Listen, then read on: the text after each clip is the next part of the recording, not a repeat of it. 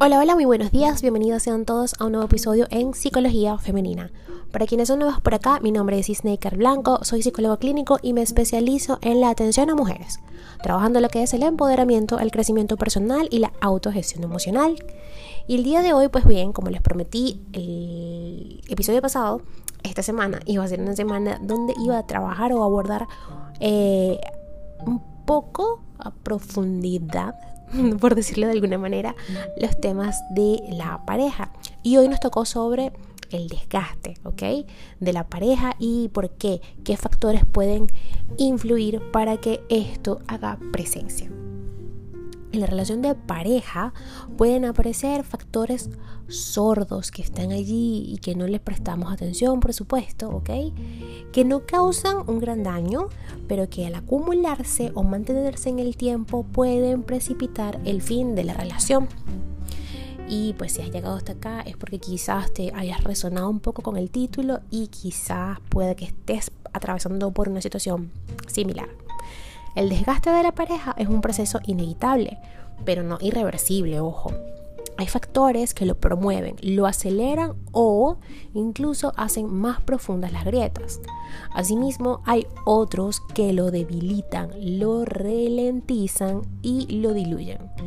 Todos los días se proporciona o se evita ese deterioro natural de las relaciones. Los factores que llevan al desgaste de la pareja tienen mucho que ver con conductas y actitudes que generan conflicto o presión. No suelen ser conductas que se puedan catalogar como disfuncionales o nocivas en un sentido estricto, pero sí tienen la fuerza necesaria para producir una erosión que interaccione con otras variables. Así pues que el desgaste de la pareja es fruto de elementos que actúan como gotas que liman la piedra o se determinan, por ejemplo, de desbordar la copa.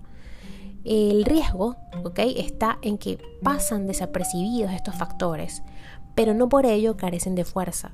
Los factores con más protagonismo en este proceso son como por ejemplo los celos.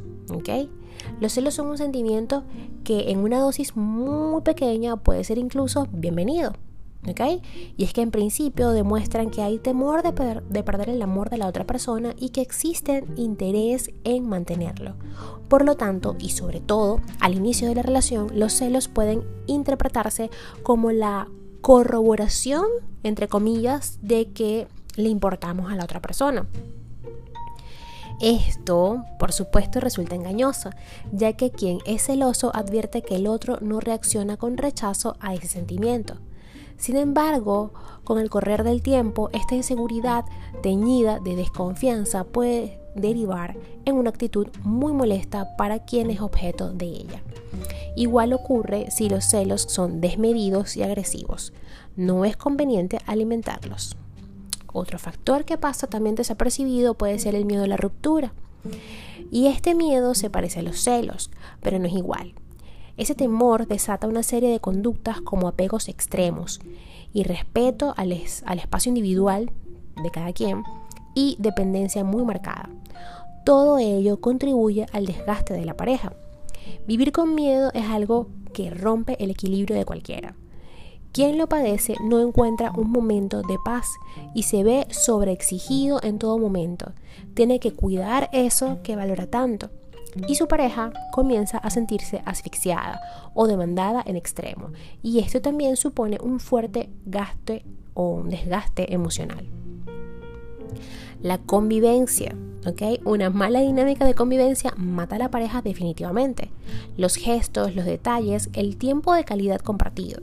Es normal porque el ser humano también necesita cambios para que su interés se renueve si vivir con otro genera una rutina muy repetitiva, pues es mucho más fácil que comience una espiral de desgaste. El conflicto cotidiano es común que aparezca en cada interacción, ¿ok? No lo es. Es decir, eh, podemos quizás congeniar en muchas cosas y en otras no, ¿ok? Y siempre pues va a estar presente un conflicto porque eh, somos dos personas con sistema de creencias y valores distintos que en un punto congeniamos y nos encontramos y hemos decidido compartir esos puntos.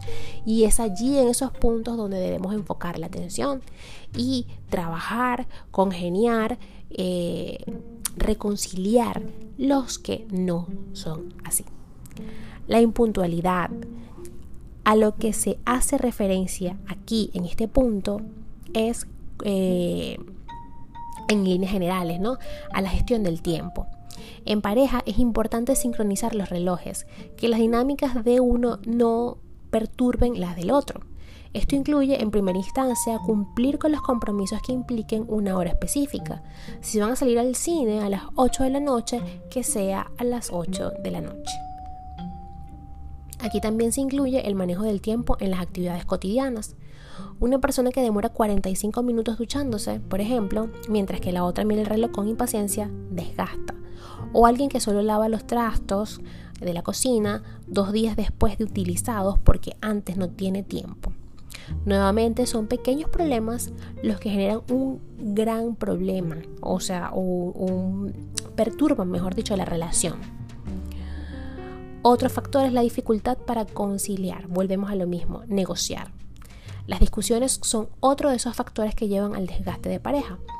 A veces se les da una connotación pasional, sobre todo al comienzo, y llegan a ser incluso bien toleradas por la pareja en momentos en que la relación se caracteriza por el, em, digamos que, ardor del comienzo, ¿no? el ardid de la situación. Con el paso de los días y sobre todo de los años, ya no son un elemento deseable. El tiempo hace que se valore mucho más la capacidad para conciliar y la búsqueda mutua de armonía. La renuencia a darle razón al otro o a ceder muchas veces en asuntos muy pequeños hacen que la relación se deteriore. Los factores que contribuyen al desgaste de pareja son situaciones que se pueden manejar de otro modo, si hay interés, por supuesto, en preservar el vínculo. Los acuerdos son un elemento fundamental para que la pareja avance y el lazo se haga más fuerte. Hasta acá el episodio de hoy, espero que lo hayan disfrutado. Si ha sido así, por favor déjenmelo saber a través de mis redes sociales, en Instagram y Twitter como Plenitud 11, en Facebook y en TikTok y también por allí en Clubhouse para quienes utilicen esa red. Estoy como psicóloga Isneikar Blanco.